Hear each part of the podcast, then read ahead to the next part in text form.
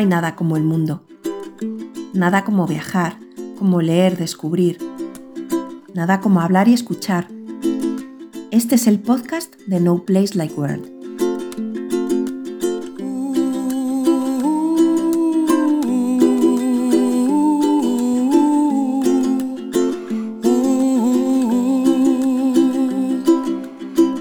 Muy buenas gente, somos Esmeralda, David y como siempre estamos acompañados de nuestro perro Malder que justo ah, para comenzar el, el podcast se ha puesto de pie, así que lo mismo le estáis, estáis escuchando las patillas.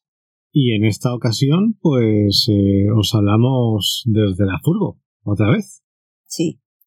Eh, bueno, primero, Sí, eso. habla, habla, habla. perdón por esta voz. Perdón por no deleitaros en esta ocasión con mi voz dulce y aterciopelada a la que estáis habituados. Pero, claro, no podía dejar a David hacerlo solo. El Claro, digo. va, a ser eso, va a ser y eso, ¿no? me debo a mis fans. Así que Si es que hay alguno, ¿no?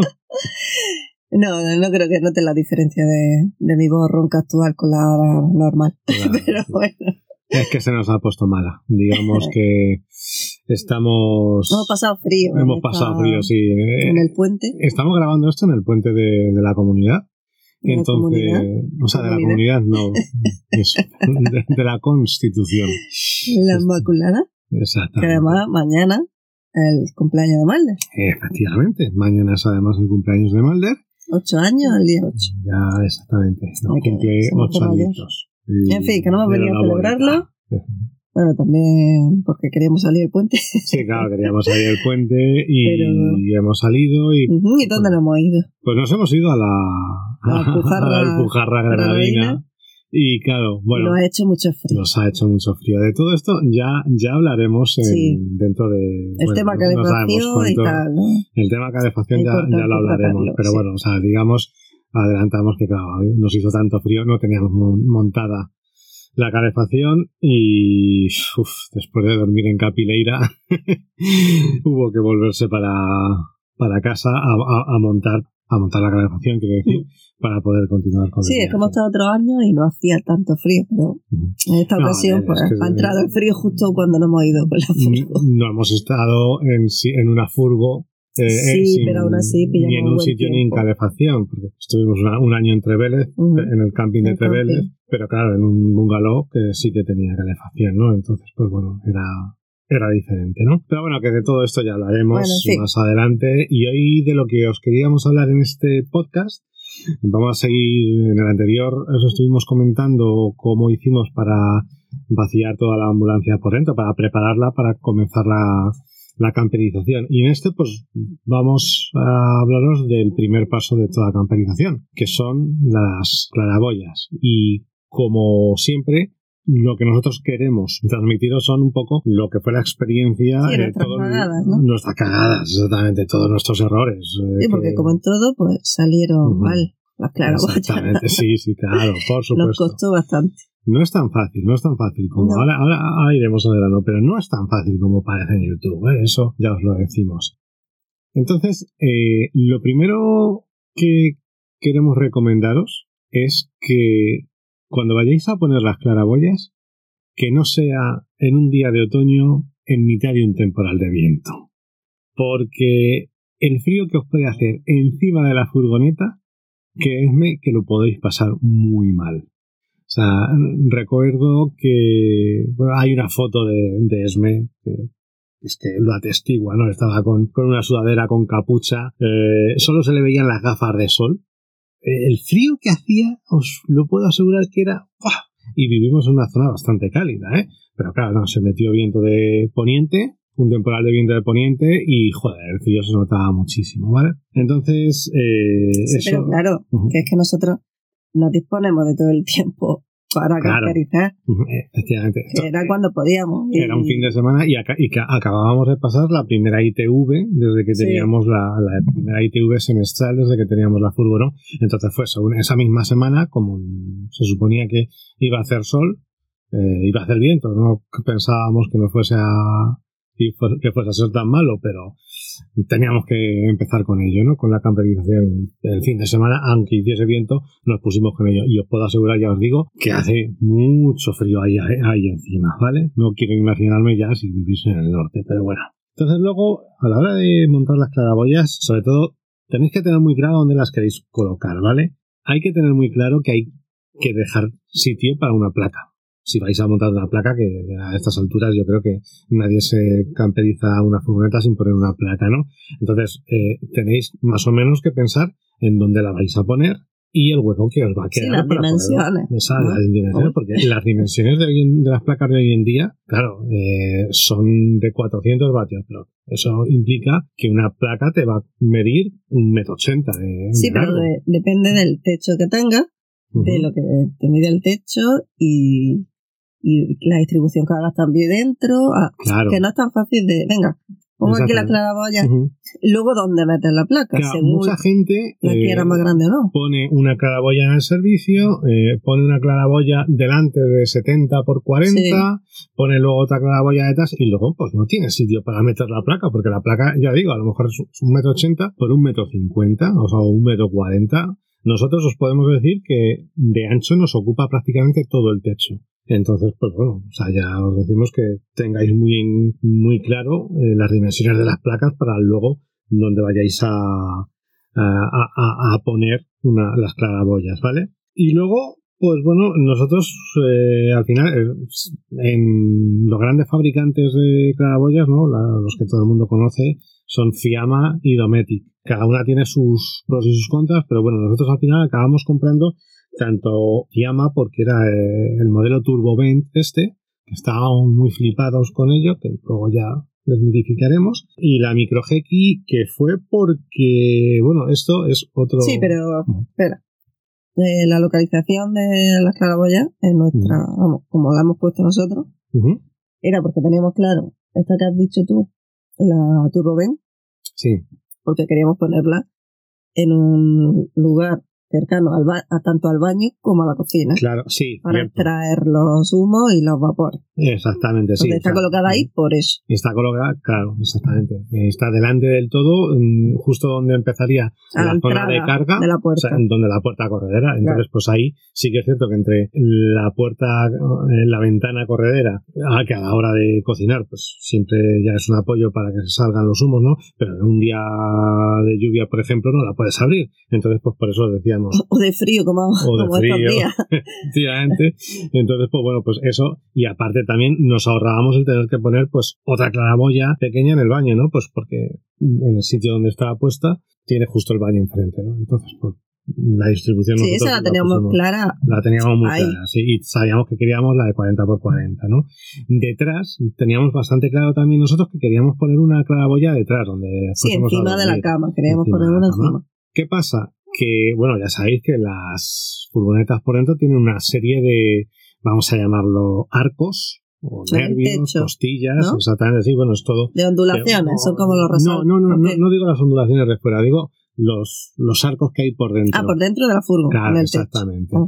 Que van desde la pared y suben. Bueno, pues eso, nosotros pensábamos que eso no se podía cortar, ¿vale? Entonces, ¿qué pasa? Que nuestra furgoneta ya venía además con una claraboya claro, la ambulancia. De la ambulancia. Exactamente. Que no era claraboya, era, era como una claraboya, pero. No sabemos qué era exactamente. ¿no? Estaba cegada, ¿vale? Era, no era transparente ni nada y estaba ahí pegada con. Se ve que ahí en el techo eh, pusieron algo. Hmm. Algo había ahí encajado y era un agujero en el, en el hmm. techo. Para que fuese un rotativo o algo de esto. Pero sí, era un, un, círculo. Exacto. Pero claro, al vendérnosla taparon por, la parte de arriba. bueno, yo creo que estaba ya cuando. eso, no. no. hicieron nada con ello, yo creo. Pero bueno, el caso es que ya también nos obligaba a eh, el agujero que quisiésemos hacer. Claro, el hecho que teníamos, teníamos un agujero ahí. Exacto, entonces había que aprovecharlo. ¿Qué pasa? Que entre el arco de las puertas traseras y el primer, la primera costilla o nervio, o como queramos llamarlo, de la furgoneta, pues había apenas 32 eh, centímetros. Con lo cual, como pensábamos que no lo podíamos cortar, dijimos, hostia, pues tenemos que poner una de 28. Nosotros hubiésemos querido poner una de 40, pero tuvimos que poner esa de 28. Luego, hace poco, me vi un vídeo de, de Homologa tu Camper, un vídeo en una story en, en Instagram, en la que dicen que esos nervios sí que se pueden cortar, porque en realidad lo que hacen es dar soporte a la chapa de la, furgoneta, de la furgoneta, o sea, la chapa por fuera. Es para que no se caiga dentro la, la chapa, digamos, pero que no es estructural, no es, un, no es nada estructural. Entonces, pues bueno, de haberlo sabido, pues sí que a lo mejor hubiésemos puesto sí, una más grande.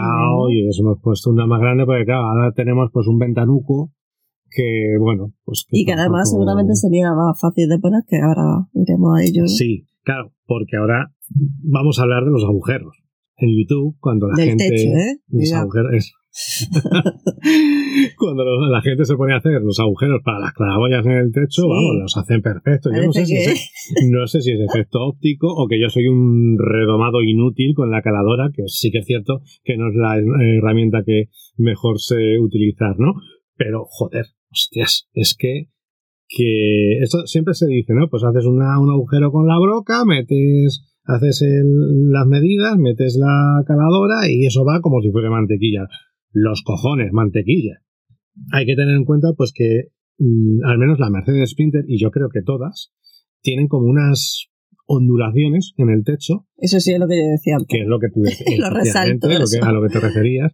Que eso, claro, eso cuando vas pasando de uno a otro, la caladora va como chocando contra ellos. Entonces, ¿qué pasa? Que tú tienes que ir haciendo un poco de fuerza la caladora que tengo yo, esa, aunque sea portátil, es bastante buena. Esa sí que es una, una herramienta buena. Tengo otras que son del líder, pero esta era una bastante buena. además. Y le costaba. Que en esta furgo hay tiene más, ¿no? Que en otra furgoneta. no lo sé. Me suena a mí de verlo en otros vídeos que era más, más sencillo ponerla y además no quedaban eh, esa, esa parte levantada como la mm. nuestra, que siempre pillaba un resalto de eso eh, para poner la claraboya. Sobre todo lo que, lo que pasa es que esos nervios hacen como que tengas que hacer un poco más de fuerza y cuando ya por fin como que coge carril, digamos, coge fuerza y carril, se te puede, a la que se te vaya un pelín, pues a tomar por culo. O sea, se te hace, si se te va hacia adentro, pues bueno, pues vale, pues siempre vas a poder cortar un poquito más hacia afuera, pero el problema es cómo se te desvíe la caladora hacia afuera, ¿no? Que entonces vas a hacer un agujero, el agujero vas a hacerlo más grande de lo que es la calaboya, ¿no? Como te descuides un poco, pero... Sí, pero es curioso que, que sin embargo a nosotros luego la claraboya le costó entrar en el agujero cuando pusimos alrededor la, el chicle este pegajoso, que no sé cómo se llama. Ya, bueno, sí, de eso, de eso hablamos ahora. De eso, que eso no lo teníamos en cuenta y, claro, al, encajarlo, el, el, hueco era menor. Es cierto, sí, sí, sí. claro, nosotros, es cierto que también hay que hacer con el agujero con un poquito de... De holgura, ¿no? De, sí, de holgura. No te puedes pasar mucho, pero bueno, es que nosotros pusimos cinta de butilo. Eso. es lo que os decíamos, ¿no? Como hacía viento, pues la cinta de butilo, eso es que era, se hacía un tallarín. O sea, era, ¡oh! fue, fue, una cosa que no veáis. El caso es que esa cinta de butilo, aunque tenga un milímetro o dos de grosor, como lo estás poniendo en dos sitios eh, enfrentados, pues al final estás quitando medio centímetro casi, ¿sabes? Más o menos. Entonces, si tú haces el, el agujero de 28 por 28 como teníamos nosotros en esta parte que íbamos súper justos, pues luego la claraboya no te, no te entra, ¿no? O, o, tienes que hacer un poquito más grande, tienes que limar. Y luego también, claro, hay otro problema con, al menos en las Mercedes Sprinter, que como hemos dicho, que estas ondulaciones del techo, mmm, los intervalos regulares a los que están, a lo mejor no te coinciden con la medida de tu claraboya. Entonces tú tienes un lateral en... Más plano, ¿no? Eh, claro, lo tienes encima de una de las ondulaciones extra y el otro te pilla justo entre dos. Entonces, pues ya te queda ahí. Sí, está desnivelado. Claro, de te hecho, queda lo tenemos desnivelado totalmente. ¿no? Sí, no, de esto hablamos ahora mm. también, porque bueno, porque el siguiente paso sería hablar de, de los marcos, ¿no? Que el problema es en las Mercedes Sprinter, ya digo, nosotros siempre os hablamos de las Mercedes Sprinter, no sabemos en las Renault Traffic, en las Ford Transit, cómo será. Creo que en las Fiat Ducato, Citroën Jumper y Peugeot Boxer esto no pasa. A lo que voy es a que el techo de la Mercedes Sprinter es abovedado, ¿vale? Pero es que aparte va, tiene una caída hacia las puertas. Entonces, el punto más alto de la furgoneta está a lo mejor en la mitad de la caja de, carga, digamos. Pero donde está el arco de las puertas está pues como dos centímetros más bajo, sin exagerar. Entonces, ¿qué pasa? Que tú pones la claraboya y te pone, o sea, la claraboya cae hacia abajo. Mm, no sé si me explico. O sea, te queda como en diagonal un poquito hacia abajo. Todo esto se hubiese solucionado con un, con un marco, si hubiese, un marco. Un adaptador. Un adaptador. De techo, ¿no? De arriba. De techo, exactamente. La parte de arriba. Pero que, que, nosotros sepamos no existe. No. O sea, pero aparte. No, no encontramos nada. No encontramos nada, pero es que tiene. Es lógico, como estoy diciendo, que el techo es como abovedado, ¿vale?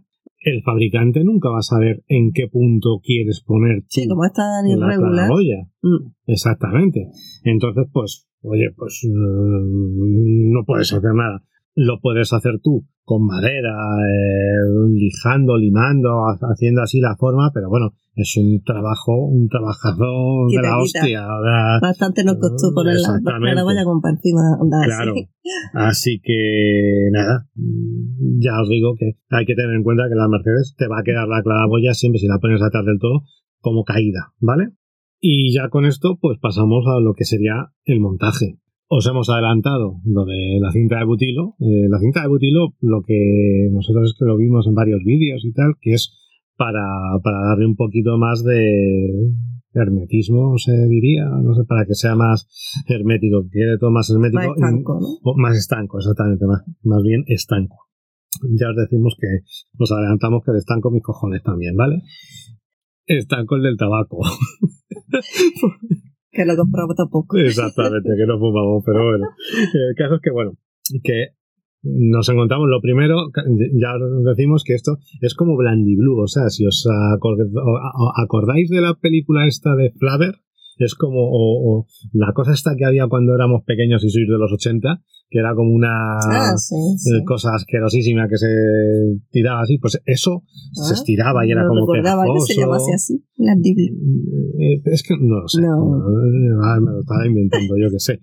Pero que vamos, que la cinta de butilo eh, es más o menos así, que nosotros cogimos una bastante gorda, o sea, no gorda, sino ancha, era de 10 milímetros, que creo que era la más ancha que había, o la más ancha que vimos, porque claro, queríamos que quedase un poco por arriba y otro poco por abajo, ¿no?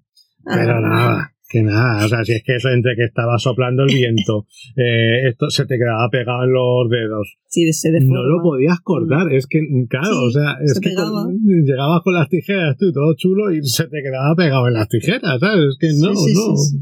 Era, era una cosa que no. Entonces, bueno, pues eh, eso ya, digamos que fue la primera de la frente. Ah, bueno, se nos ha olvidado decir que, claro, que el, los agujeros que haces, eh, cuando cortas los agujeros, hay que pasar un poco de imprimación eh, o algo para contra los óxidos. Eso, eso es muy importante. Pero bueno, que volvemos, que... Que ya están colocados, ¿no? Eh, está, eh, ¿O no? Está colocado, tenemos colocado ya sí. la cinta de butilo. Los agujeros están listos. Las presentamos, ¿vale? Nosotros empezamos por la... Bueno, es que no hemos dicho, joder, se nos ha olvidado decir al principio, hemos dicho la Turbo y la de atrás era la micro la La micro Es que claro, es que hay Heki, que es la Pero la Heki esta es de la marca Dometic. Dometic. Sí. ¿Y la Turbo B? Fiamma. Vale.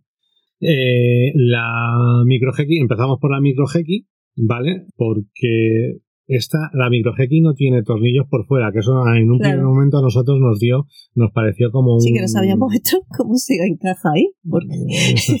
bueno, se nos ha olvidado decir, claro, se nos ha olvidado que es que después de poner el butilo hicimos un marco que bueno, el marco también me acuerdo, o sea, es que somos subnormales profundos, de verdad, o sea, es que, con perdón de la expresión, ¿no? Pero es que no sé cuántas veces hicimos el marco, nosotros nos poníamos con las medidas y nunca nos quedaba bien.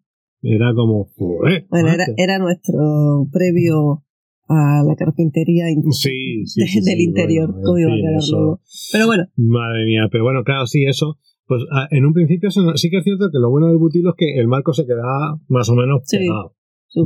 más o menos. Claro, pero es que la el problema es que tienes que comprar adaptadores de dentro, ¿no? No sé cómo se llama exactamente, un marco adaptador que, viene con un primer marco. Que va por dentro. No, eso lo tienes que comprar eh, dependiendo del grosor del techo. Claro, hay unas medidas. No, pero que te viene uno. Te venía uno y luego sí tienes que comprar otro dependiendo. Bueno, no, no, eso es en la fiamma. No, no, no, no, no, no, viene ninguno.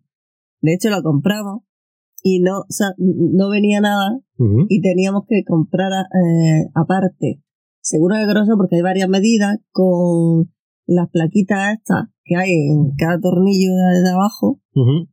Porque claro, los tornillos están abajo, ¿no? Sí, sí, sí.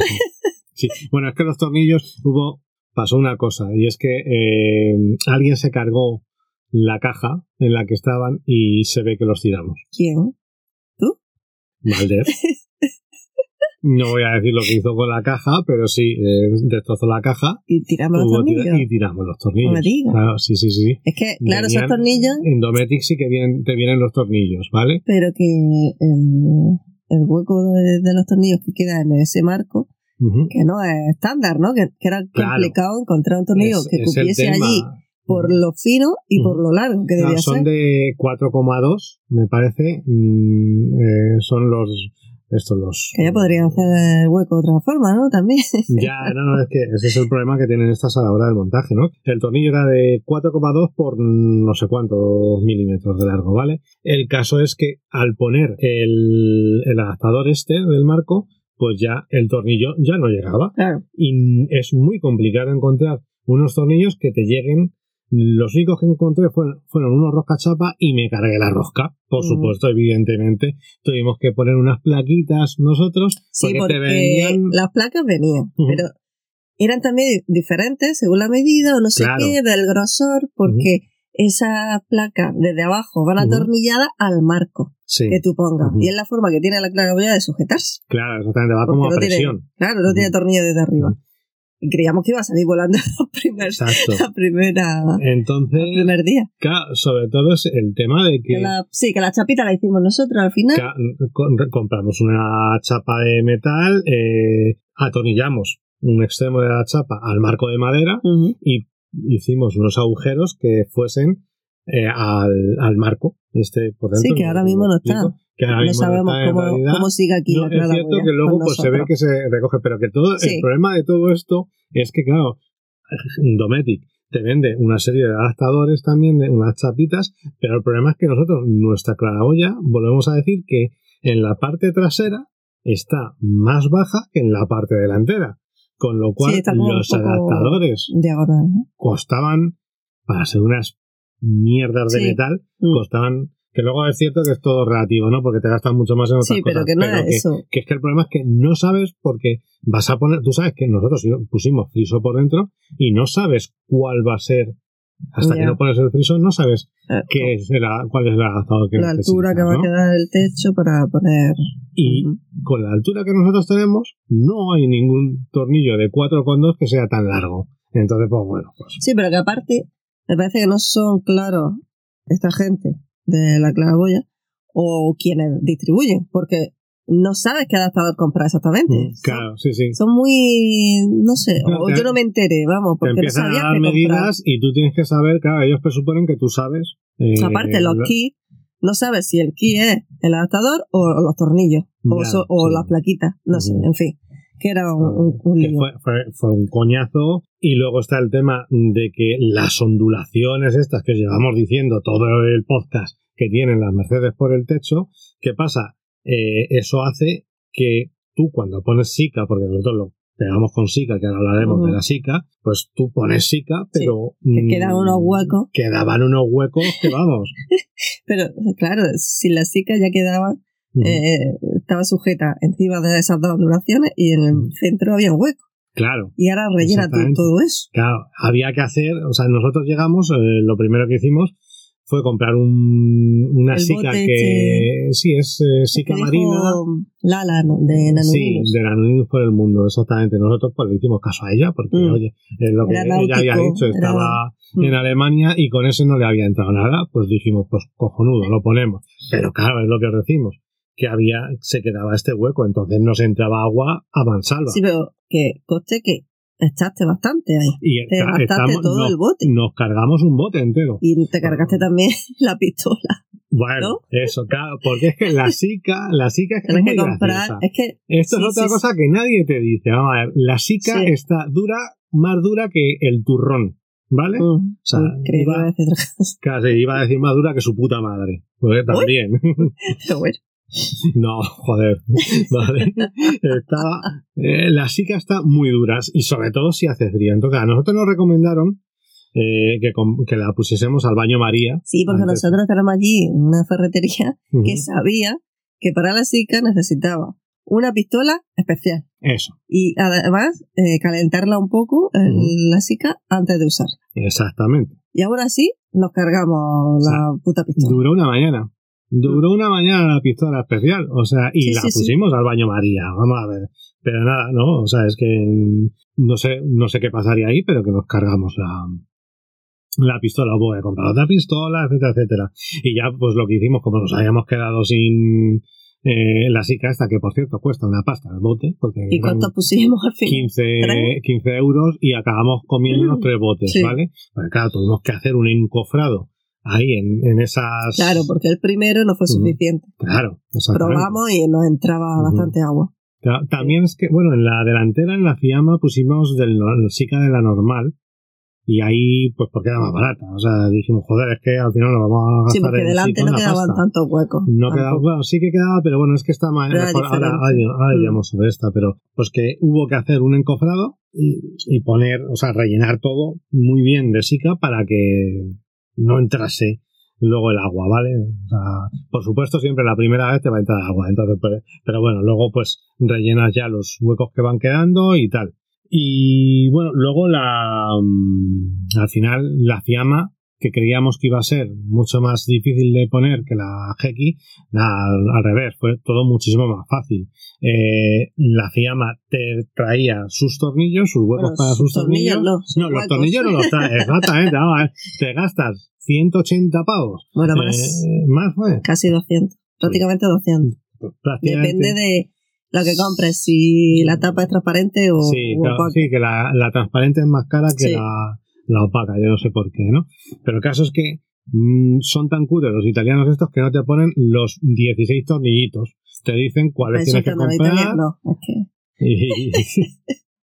Entonces, pues eso, no, pero que bueno, que al final ahí sí que, pues, una vez que estaba, como ya estaban los tornillos, pues tenías el marco por claro, tiene el hueco y tú pones... Y ya se queda todo cogido sin problema, ¿vale? Ahí no hay, no hay ningún problema. Bueno, el problema es que llegué y puse la claraboya. El problema siempre es también que, iba a poner la claraboya al revés. Y la, primera pues iba a salir volando. Y no, se dio bueno, cuenta. No era, no era al revés, la puse de lado. Ah, de lado. En realidad la puse de lado. Y yo lo escucho gritar desde arriba, él de arriba, yo abajo. Me cago en su puta madre, no sé qué. que está al revés. Y como, tío, ¿a mí que me cuesta? Tú no claro, porque es que ya, eh, como no le habíamos puesto la chica y todo, ya estaba ya ahí y todo. Y digo, si está al revés, macho. Estaba, estaba por el lugar de mirando para adelante, estaba mirando hacia la derecha. ¿Vale? Entonces, pues, muy mal. Se pudo despegar. Se pudo despegar. Lo bueno fue que se despegó, me quedó sucia y tal, sí es cierto, pero bueno. Eh, ya igual, se pudo, se pudo arreglar. Y todo esto fue al final un poquito la aventura con las claraboyas. Luego ya sí que es cierto que por las claraboyas no hemos notado que nos haya, que nos haya entrado nada más. No, o sea, que nos haya entrado agua. No, no parece, ¿no? Mosca y todo eso sí entra así. Sí, mosca, sí, por supuesto. Y tenemos todavía sin poner la tapa de la... Ah, bueno, se nos ha olvidado eh, que luego, eh, estando yo ya en, en, Madrid, en casa de mis padres, eh, camperizando, se rompió la placa, la plaquita madre que tiene la, la Fiamma.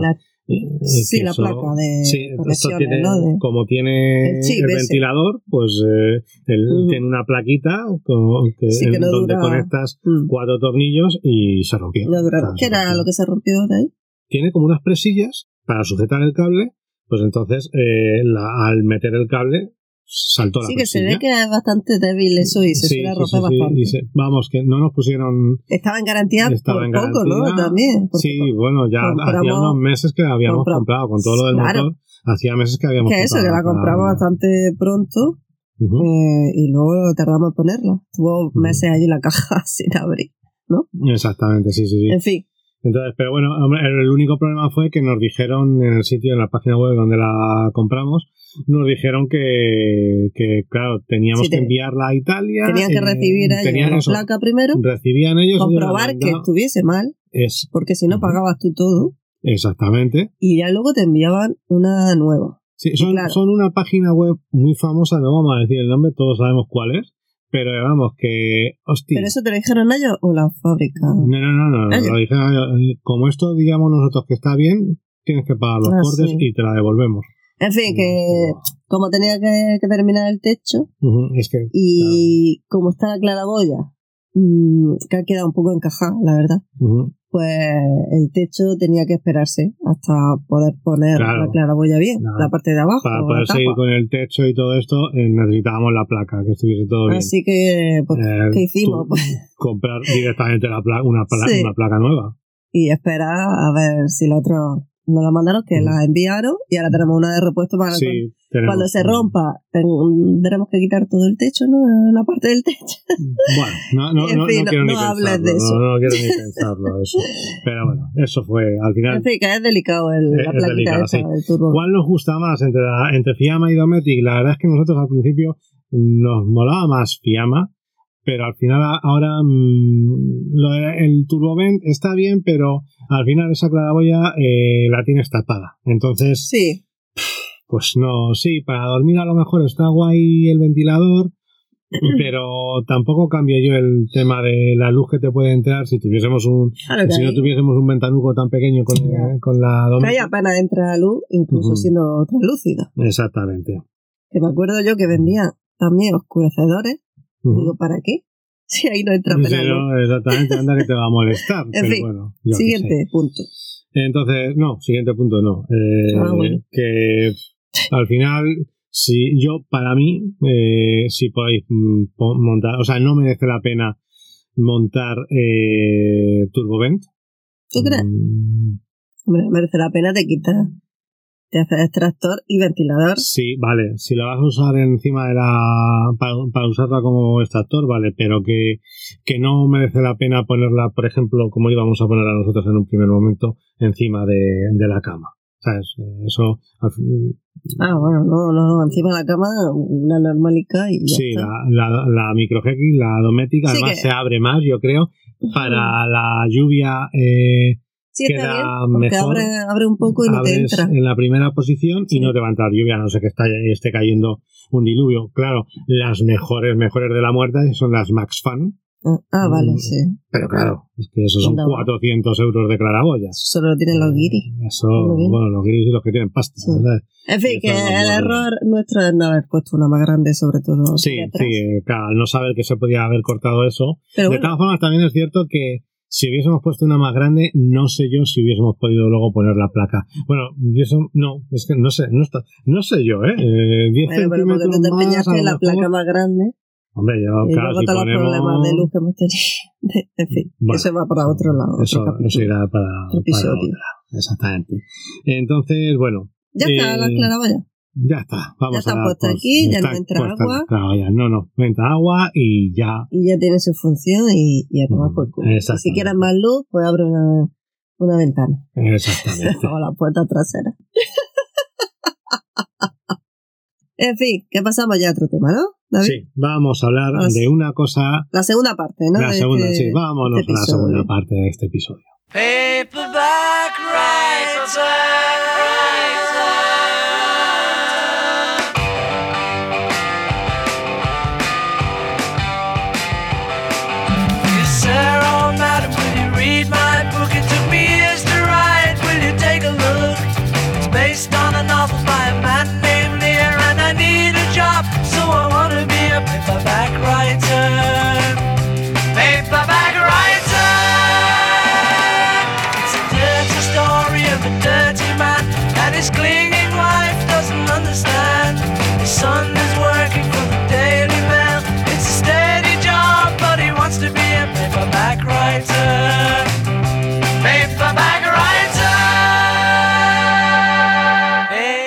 No sé si, seguro que alguna vez habréis escuchado el chascarrillo este que dice, ¿cómo quieren que la gente se compre libros si es más fácil, es más barato comprarte un JB? Una botella de JB. Eso lo dicen los ignorantes. A todo esto. Evidentemente lo dicen los ignorantes. A ver, sabemos que todo esto eh, está siempre la idiosincrasia española de que tendemos muchas veces a eh, desprestigiarnos o hacernos de menos a nosotros mismos con tal de eh, hacer un poco la broma y el chiste, ¿no? Pero el problema es que hay mucha gente que sí que es cierto que eh, considera que un libro es una cosa carísima. Sí, ¿vale? pero se vale. Sí, sí, pero que yo creo que también para justificar su propia incultura y ¿por qué no leo?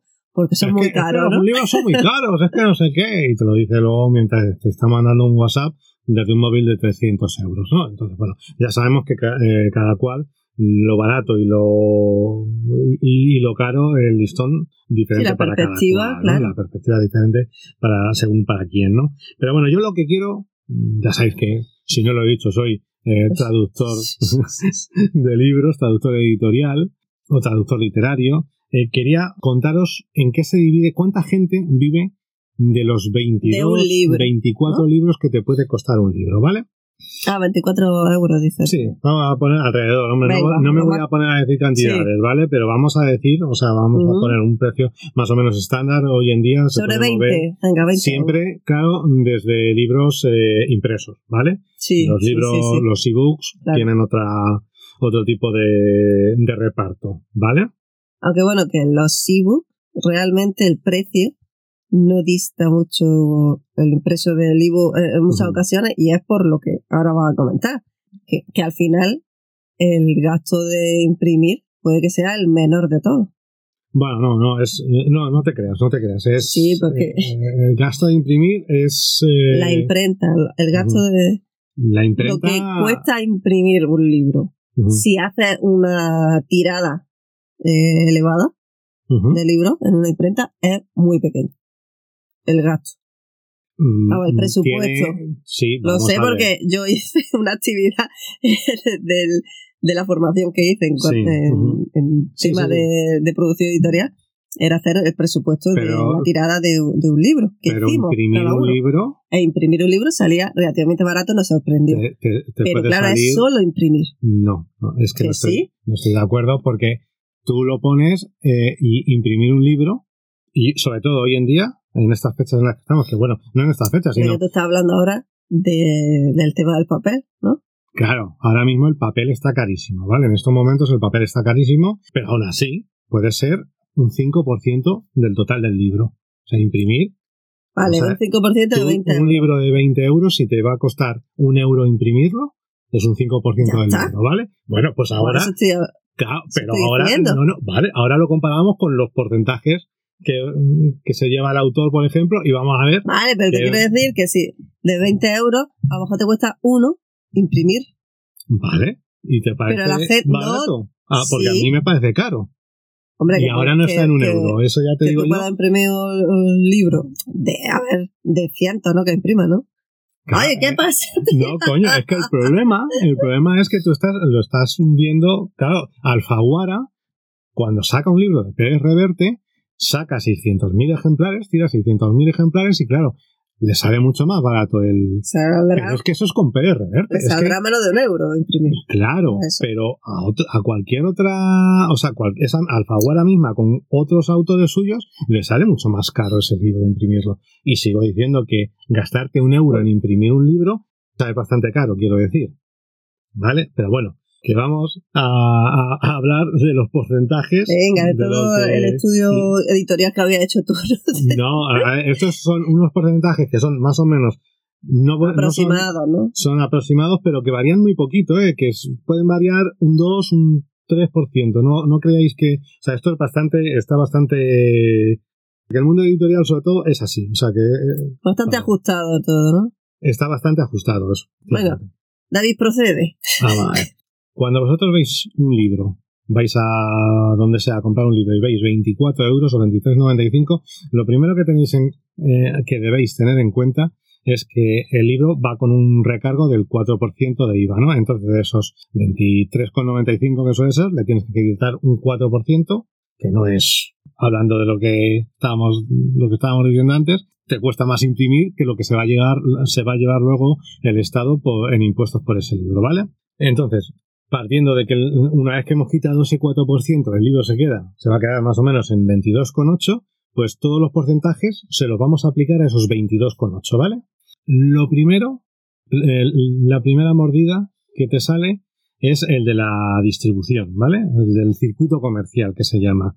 El circuito comercial se lleva un 55% del libro, ¿vale? Del ¿Y qué es eso del circuito comercial? El circuito comercial es, por un lado, la distribución, la distribuidora, quien coge los libros y te los lleva a la tienda. O a las a diferentes localizaciones, quiero decir, sí, ¿no? A las tiendas. A la tienda, me refiero a la tienda. ¿Pero con la promoción o eso aparte? No, no, no, no, eso olvídate. A ver, es una cosa tan simple como coger el libro de tu almacén, o de, la imprenta, perdón, y llevarlo a la tienda. Vale. Esto es muy simple, pero es cierto que necesitas de unas naves muy grandes para almacenar, etcétera, etcétera, y por eso se lleva un 30%. ¿Vale? El, de los 22,8, el 30%, se lo queda a la distribución, ¿vale? Normalmente, dentro del canal de distribución del, del circuito comercial, el, eh, la segunda pata, digamos, es lo que es la tienda, que se queda con un 25%. Eh, ¿Qué pasa? Que hay algunas grandes superficies como Alcampo, Carrefour, que te venden cuatro libros mal contados, exigen quedarse, o al menos lo hacían hace unos años, exigen quedarse con el 30% ellas. Entonces, ¿qué pasa? Esa diferencia, esa fluctuación del 5% se lo quitan al distribuidor, el distribuidor, por lo que sea, le interesa eh, que esté entre los cuatro libros que te encuentras en el campo o en el Carrefour, que esté su libro y cede ese 5% para que se lo quede Carrefour y al campo. Sí, pero no Carrefour al campo o la que sea. Vale, vale. No, Casa del Libro, a, claro, eso, me parece que no. ¿Seguro? ¿Y Picasso tampoco? no, Picasso es que, es que recuerdo yo, eh, mi, eh, eh, coño, Antonio, Sí. Eh, que se autoeditó. Claro, pero es que eso es autoedición. Es que eso, eso va a. Eso... Sí, pero que le costaba más llevarla a la Picasso, se llevaba más tanto por ciento que dejarla en otras librerías más pequeñas. No lo sé, ya te digo que es, eh, al ser autoedición puede cambiar un poquito, pero normalmente yo de cuando, claro, esto ya hace 10 años de cuando yo manejaba todos estos conceptos y estos porcentajes, ¿no? Pero que más o menos esto... Sí, que una librería la librería Papelería Pepa se lleva lo mismo que, Casa del Libro. El 25, sí, normalmente sí. Otra cosa es que, claro, Casa del Libro, por ejemplo, si tú quieres tener tu libro en la mesa de novedades, Hombre, claro, eh, te va a cobrar un dinero, le va a cobrar a la editorial un dinero eh, y la editorial tiene que ver si le interesa o no le interesa.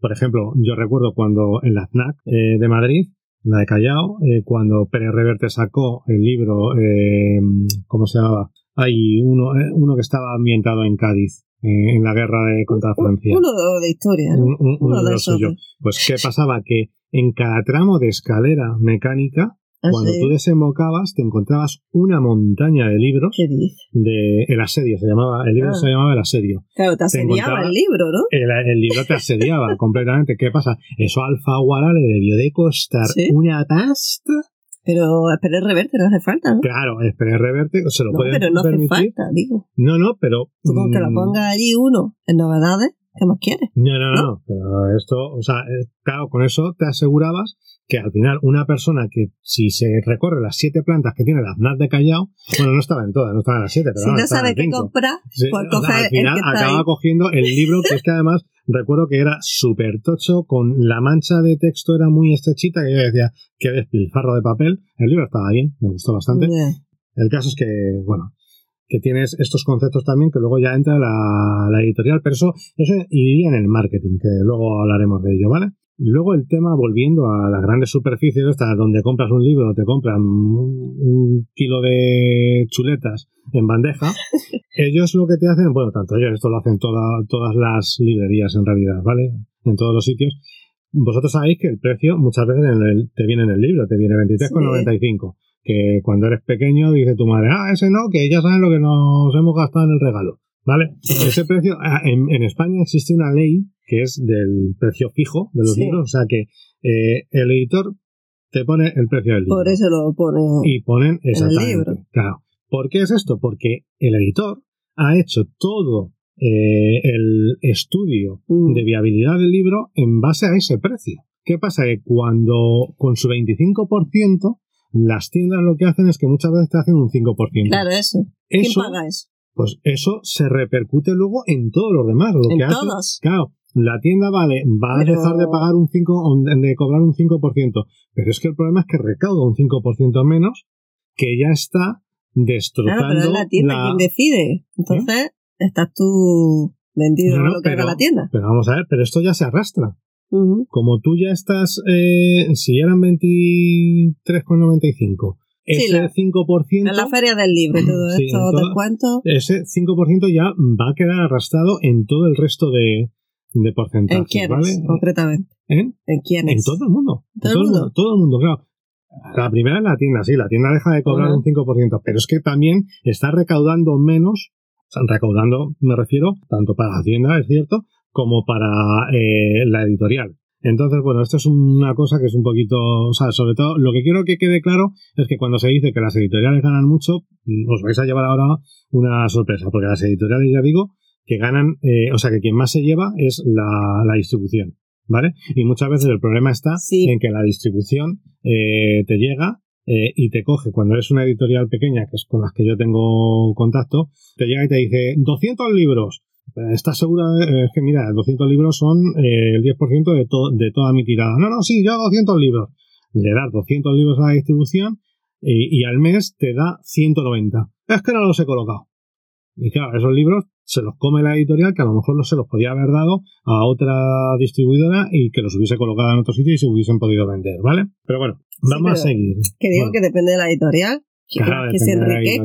Eso de que se enriquece, sí es cierto, en editoriales. sí, pero eh, ya digo, la grande, hombre, esto. Pues depende de los autores con los que trabajen, ¿no? Que los autores grandes van con la, autora, con la editorial eh, grande. Pero evidentemente las editoriales grandes ganan más, pero que aún así bueno, luego nos ganan más por, el, por, por el nivel de ventas que tienen. Que luego nos dice quién se lleva el mayor porcentaje. No, no, el mayor porcentaje ya lo he dicho. La, distribución, ¿no? El 30%, ah, excepto cuando es eh, eh, al campo Carrefour, que se llevan ellos el 30%.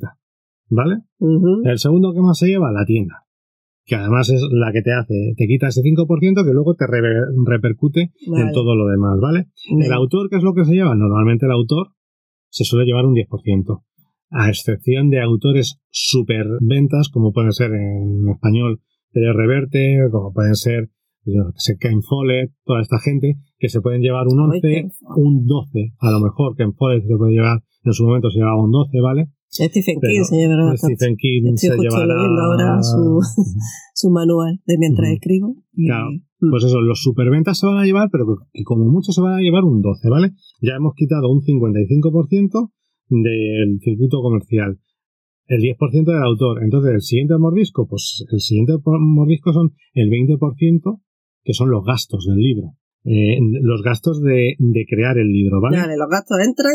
Claro, ahí sí que entra la impresión. Por, eso, es por lo que digo, ¿no? Cuando tú eh, dices que un euro es poco dinero, pero es que ya, cuéntalo en 20 claro, cuéntalo el porcentaje de. Vale, eh, la impresión y qué más la impresión, por un lado. Luego, pues por ejemplo, si el libro está, lo has comprado eh, a una editorial extranjera, pues tienes que pagarle a la editorial extranjera, ¿vale? Y luego tienes que pagar a un traductor. Claro, ahí tienes que pagarme a mí. Ahí entro pues, yo. yo soy un traductor muy baratito, por cierto. Pues, pero. Pero te vendas así.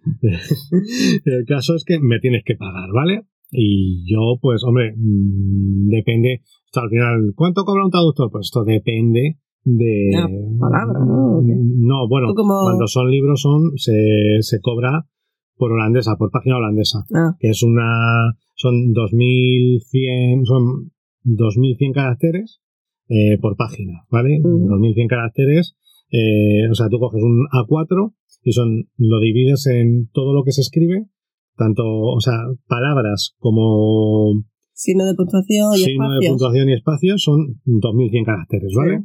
Entonces, pues por cada una de esas cobras X dinero, lo que sea. Y claro, luego lo multiplicas por tantas plantillas holandesas como te salgan, ¿vale? Al final un libro... Yo, te salgan de ahí? No, no, no, como salgan de la cuenta, ¿no? Eh, al final, pues eh, yo, por ejemplo, eh, se suele, suelen ser a lo mejor 300 plantillas holandesas, entonces eso lo multiplicas por el precio que hayas pactado con el, con el, con el editor, ¿vale? Luego ya, una vez que está traducido el libro, también tienes que pagar la, la corrección. Normalmente. Eh, sí, cuando se hace, ¿no? Cuando se hace, sí. Estaba ante la figura del corrector que ya no eh, existe. Bueno, sigue, no, no, sí, sigue existiendo la figura del corrector. Lo que pasa que eh, mm, cuando es una editorial pequeña, eh, están los márgenes están tan ah, apretados claro, que no puedes permitirte contratar un corrector. El corrector, editor. exacto. Que esa figura es como que el editor hace más funciones, ¿no? Exactamente, claro. O incluso el autor muchas veces. Bueno, eso no sé, el autor no, no, el autor no debería. En, cuando hablamos de corrector, no es que pues te vaya a corregir, o sea, es tanto corrector sí, ortotipográfico como de estilo. Claro. Eh, siempre se dice que la gente alucinaría con los grandes escritores a los que, claro, a los que luego el, entre lo que entrega y lo que ha publicado se le ha cambiado el estilo muchísimo. Yo os puedo decir que una vez que sí que me corrigieron a mí el estilo gramatical. Estilo gramatical y de, estilo, no, no, de todo, de todo. Sí, bueno, pero no estaba hablando del estilo creativo, no, eh, no se puede cambiar. No, eso no. Pero mm, a lo mejor tu estilo creativo puedes cometer un fallo por tu estilo creativo que a lo mejor entra sí, que luego en con claro, exactamente, ¿no? Entonces, pero vamos, a lo que voy es que a mí una vez que me hicieron Claro, que tú eso lo has sufrido como traductor. Ah, como traductor, bueno, lo he sufrido, no, bendito, yo siempre lo pido, digo, por Dios que me que me hagan esta corrección, porque se nota muchísimo, o sea, no os podéis imaginar, incluso cuando crees que más o menos escribes más o menos bien, eh, cuando te hacen una corrección de estilo, el texto queda que no lo reconoces. Vamos. Claro, porque necesita una visión externa de lo que tú has escrito. Claro, exacto. Entonces, pues más gastos que hay aquí, eh, aparte de la corrección, también tienes que pagar un maquetador. Todo esto en las editoriales pequeñas, claro, está el diseño, el diseño y todo esto eh, lo suelen tener eh, dentro una persona dentro en la editorial pequeña que hace 800 cosas de estas, ¿no? Las editoriales grandes pues contratan mm, un, sobre todo freelance eh, contratan externos, eh, tanto los correctores como maquetadores externos, ¿no? Y luego también tienes que dejar un porcentaje de este, de este 20% que hemos dicho de gastos para el marketing.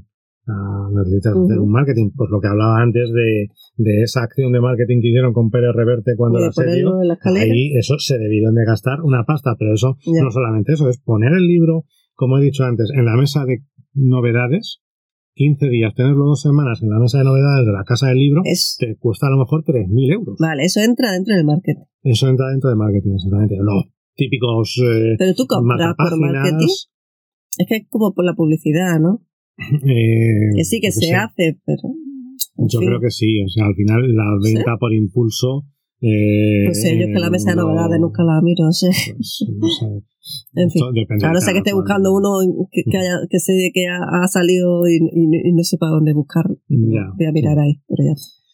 En fin. Y no, y todavía quedarían, pero esto ya, claro, depende mucho de lo grande que es la editorial, si se lo puede permitir o no, por lo que eran las pruebas de impresión, las galeradas, el papelote. ¿El papelote qué es? El papelote es una cosa.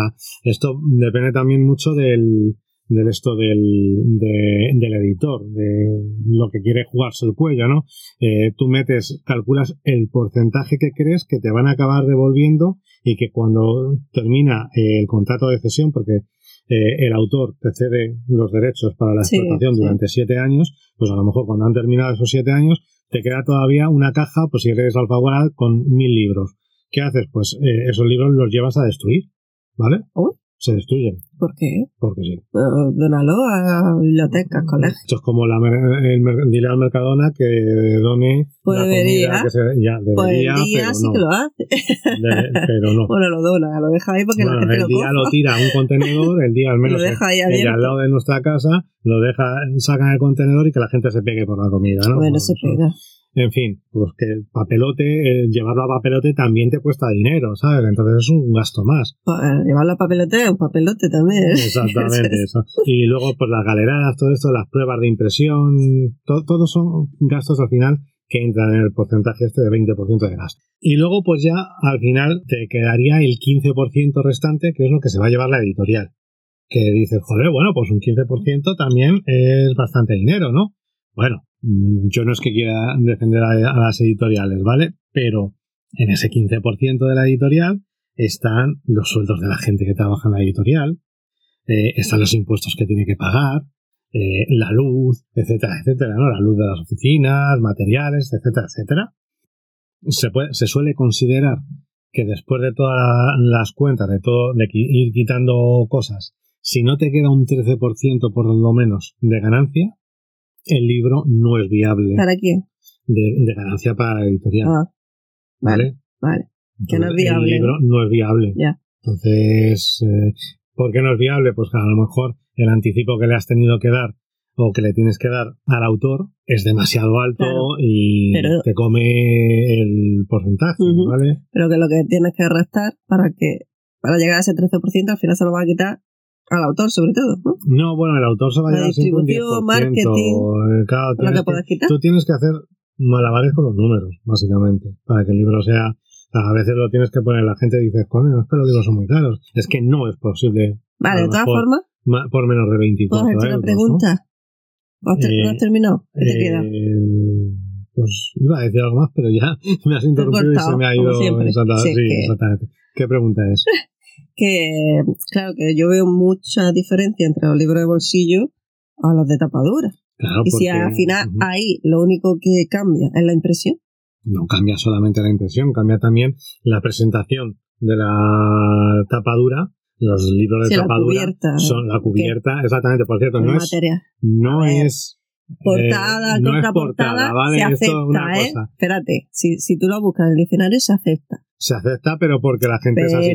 Es verdad que con propiedad, hablando con propiedad, es cubierta y la contracubierta. Cubierta, o sea, tú lo que abre. La parte delantera. Eh, la parte delantera, eh, eso es. O sea, tú coges el libro, te lo pones delante y lo primero que ves eh, que pone el título, el nombre, el autor, la, autor, la editorial, todo eso, eso es la cubierta. ¿Que la gente lo llama portada? Pues no, la portada para los discos. ¿Por qué se llama, por qué no es portada? ¿Por qué es cubierta y no es portada? Pues porque las cubiertas de los libros, eh, hasta 1970, 1960, mediados de los 60, 70, eran un trozo de cartón. Y tú tenías que abrir el libro y en, era donde, eh, en la primera página del libro, donde te venía el título, bueno, te venía también, a lo mejor te lo ponían en el lomo, ¿no? Claro. Pero tú lo tenías que abrir y te ponía el nombre del título, o sea, el título del libro, el nombre del autor, etcétera, etcétera. Y eso es lo que se llama portada. Vale, pero entonces lo que tú dices es que ahí, en esa impresión, sí que se encarece bastante. Se encarece por la cubierta solo. Claro, a ver, es que todo, todo depende también de lo que quieras cuidar tú, mm. eh, la edición, porque hay hay libros de, que no son de tapa dura que son una basura también, ¿vale? Pero eh, es cierto que al final la tapa dura, al ser de cartón, es más cara. El mm. gramaje del papel también eh, es mucho más. Sí, los espacios, la, ¿cómo se llama la Sí, pero el interlineado. No, pero se dice de otra forma, ¿no? Cómo respira el, texto, ¿no? El cuerpo, sí, el aire, que, el, aire, el aire que tiene el texto al final, el aire del libro. Es, claro, pues tiene mucho el interlineado al final. Sí, sí, claro. Tú le das. los, márgenes. En los márgenes y el interlineado y todo esto, se lo das mucho mayor en un libro de tapadura que en uno de bolsillo. O sea, en los de bolsillo al final todo está mucho más comprimido para que salga más barato, ¿vale? pero que, eh, Y el gramaje es menor, el gramaje es muy importante, el gramaje es cuanto más gorra es la página, ¿vale? Eh, las páginas eh, vienen en, en eso, en pliegos, que son de 8, son múltiplos de 8, ¿vale? Porque son como son un, papel, una plancha de papel plegado, doblado, desde 8 hasta 30 y, no 32 o 64, ¿vale? Entonces, mm. eso viene como cada pliego, pues te da una serie de páginas, ¿vale? Y tienes que meter, según lo largo que sea el libro, pues tienes que meter pliegos. Sí, cuanto más grande el pliego, más económico todo el libro. Sí, también. Entonces, pues bueno, pues todo esto eh, es más eh, es más caro. No sé si deja Claro, ahora más que lo pienso. beneficio. Ya. Yo Supongo que, que- también, porque el del bolsillo suele estar pegado y ya está. No, el otro El- también tiene Claro, el otro está cosido, El los- suele estar cosido Mm, con la unión de el, los el hilito este y tal. los Y los otros están pegados cuando no están fresados. Que Eso. los fresados son Mm. los que, estos libros que os, os habrá pasado mil veces, ¿no? Que abres y cuando estás terminando el libro o a la mitad del libro se te empiezan a caer las No, páginas. antes. Eh, Pues esos están fresados y eso es lo más barato, lo más Sí, tirado. sí. ¿Vale? Entonces, pues bueno, eso. Vale. Por eso digo también que todo depende también, los costes de producción del libro dependen de lo mucho que quieras cuidar tú tu producto, ¿no? Claro. Todo, ¿no? Entonces, pues ya, después de todo esto, este amplio paseo eh, por, el, por el mundo editorial, yo os sigo diciendo, ¿de verdad creéis, consideráis que 24 euros por un libro es caro? Claro, pero Viendo toda la gente que trabaja, Sí. que vive de un puto libro de 24 euros. pero que tú has elegido un libro relativamente caro, hablamos Mm. entre comillas, porque tú puedes comprar un libro por 8 euros. Claro, vamos De a ver, bolsillo de- de o bolsillo, de tapa claro. dura por 20 euros. Sí, bueno, cada vez menos. Ya digo que ahora mismo, sobre todo ahora mismo 18. estamos en un, en un momento en el que es muy complicado, sobre todo para las editoriales pequeñas, Mm. conseguir papel. Y claro, ya no es que sea, tiene- em, tienes que coger un papel de una calidad inferior y te lo están cobrando más caro que hace dos años, a lo mejor. Entonces, es cierto que esos precios que dices de 12, 14 euros en tapa dura, eso ya no se va a ver. O al menos en ¿No? los próximos años, como esto siga con los precios como está, no se va a ver, ¿vale? También hay libros de 100 euros. Hombre, claro. Ilustrado. Y eso son ediciones especiales. Pero igual que las bebidas hay ediciones especiales. Exactamente. Entonces, pues ya. Pero la bebida es más cara. Y ya está. ca- es Al el final. tema, porque al final, y que sobre todo que hay un tema. Cada libro que vosotros compréis es un trabajo único. JB hizo la formulación de su whisky hace X años y llevan repitiendo la misma formulación durante todos esos años. Entonces, han hecho millones y millones y millones y trillones de litros. Claro, pero, Pero eso. no, tú no puedes. Tú no puedes repetir el mismo libro. El, trabajo de un, que has hecho para un libro no se repite en otro libro. No, ya, vale. Y aparte, tú no puedes consumir el mismo libro. Tú no vas a comprar el mismo libro, pero te puedes beber 14 Efectivamente, botellas te puedes beber a la semana. Toda- todas las botellas de JB que tu hígado te permita. Claro. ¿Vale? Y es siempre la misma fórmula. Mm, Y, el- y por eso va a estar a un precio durante Sí, sí. años. Pero un libro es un trabajo único. Entonces, no, tú no reciclas el trabajo lo consumes para y otro libro, ¿vale? está. Como mucho, yo como traductor, mm, como trabajo en un nicho tan cerrado, pues eh, ha habido veces que he tenido que traducir el mismo párrafo de un otro libro que ya había traducido. Eh, porque están haciendo una, una cita, están citando a ese libro, eh, o sea, están citando ese párrafo de ese libro. Entonces, pues bueno, pues eso a lo mejor mm, llegas y sí puedes irte al archivo donde tienes ese libro, lo buscas y lo pegas y tal, pero que te sale más rentable, o sea, por tiempo te sale más rentable volver a traducirlo, ¿vale? Entonces, por eso digo, si todavía os sigue pareciendo que un libro por 24 euros es muy caro, de verdad, eh, Vete a una biblioteca. yo ¿no? lo que os recomiendo es que vayáis a una biblioteca. Y ya está, en las bibliotecas tenéis los libros gratis. Pero por lo menos, que esto es la gran ventaja que tiene sobre la pira- el pirateo. Yo no voy a hablar mucho del pirateo, ¿vale? Pero tú, una biblioteca, vas, te quieres comprar un libro, vas a, la biblioteca de tu barrio y pides, quiero hacer una desiderata. Es una. Que no es deshidratar hortalizas a, ni a él me fruta. le hace mucha gracia, pero se llama así. Ya, ya lo una sé. desiderata. Eh, y te ¿Y dan, qué es? Espérate que no lo saben. Te dan un papelito en el que tú tienes que poner el nombre del, libro, el autor, el ISBN, la editorial. Pero ya no te piden tanto. Bueno. Te dice la de. O la que esté allí o el que esté. ¿Qué libro quieres? Ya, Pi, pero pi. eso Y lo apunta. Sí, es el de Pérez Reverte, ¿vale? Pero, por ejemplo, yo en la biblioteca he elegido Te pidieron el ISBN y todo. Claro, porque yo estaba pidiendo un libro de un tal, era Ah, bueno, Guerra. Civil Z, de un tal Javier Cosnavo, creo que Ah, era. ese fue el que pediste. Sí, pedí ese, claro, ese libro no lo conocía ni Dios. Y mejor. Claro, debe decir que el libro no era muy allá. Entonces, pues, pero bueno, que por lo menos esa biblioteca te va a comprar el libro, ¿vale? Entonces va a contribuir un poco, se lo van a poder leer miles de personas ese libro porque está gratis, pero por lo menos lo han comprado. También se puede hacer el préstamo entre bibliotecas, eso se llama igual. Está el préstamo interbibliotecario. El préstamo eh, inter... Vale. Ah, vale, que eso también que se lo piden, pero eso, por ejemplo, es entre las bibliotecas a lo mejor de Andalucía. Más cercana, ¿no? Vale. Pero Madrid no va a pedir un libro a una biblioteca de Andalucía. Eso entre bibliotecas universitarias sí se hace, pero cada vez menos porque ya hoy en día se hace. En fin, que leáis. El tema es. Ignorante. una cosa que quería decir: todo esto era sobre libros en papel. Los ebooks, ah, al final, ya os digo que tienen, es, da para otro, daría para otro podcast y que no lo contó lo suficiente. Pero mm. bueno, ahí ya la, el reparto suele ser 70, 30. 30 que se lleva el autor y 70 que se lleva eh, la editorial o plataforma. Hubo un intento cuando empezó todo esto del, del ebook, eh, las, las grandes editoriales eh, se les abrió el culo, por así decirlo, diciendo, uy, lo que nos vamos a ahorrar en gastos de distribución y de tal. Y quisieron crear una plataforma que se iba a llamar Libranda, para que los libros tuviesen un precio de alrededor, los libros electrónicos, un precio de alrededor de 6-7 euros. ¿Qué pasó? Como siempre pasa en España, no se pusieron de acuerdo. Eh, Libranda al final creo que no llegó a nada y hoy en día mm, es raro que te compres. Bueno, en Amazon Amazon su reparto lo hace así, 9, 10 euros, eh, de los cuales 9,99, de los cuales eh, se quedan ellos el 70% y el 30% se lo dan al autor.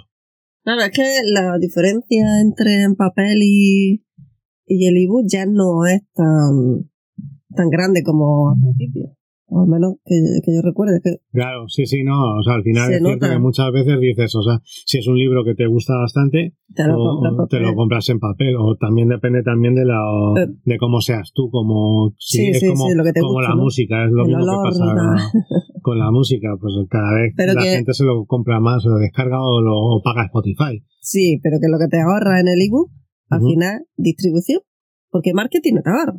No, no, claro, todo eso. eso Te ahorra eh, que va distribuyendo físicamente el libro. Ya lo que haces ya, o sea, eh, tú, eh, digamos, cuentas. Tú haces las cuentas, más o menos, para impreso, pero sabes que tienes que generar el IPAF. El IPAF es el libro electrónico. Y bueno, pues eso también mm, es.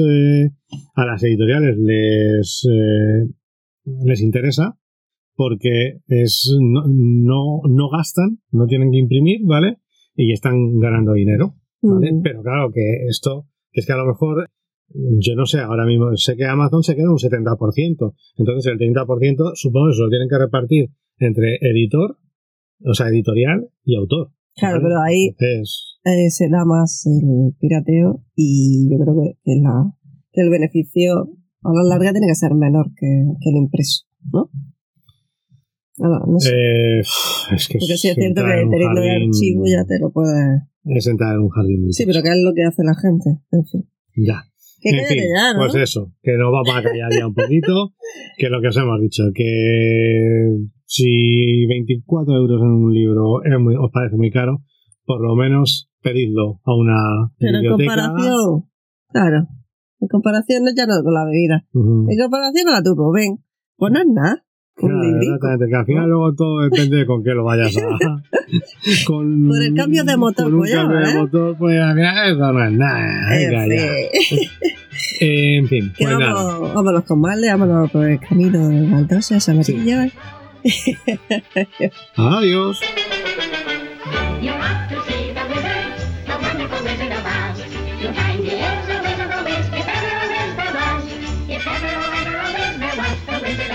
one because, because, because, because, because, because, because the wonderful things he does. You ought to see the wizard, the wonderful wizard.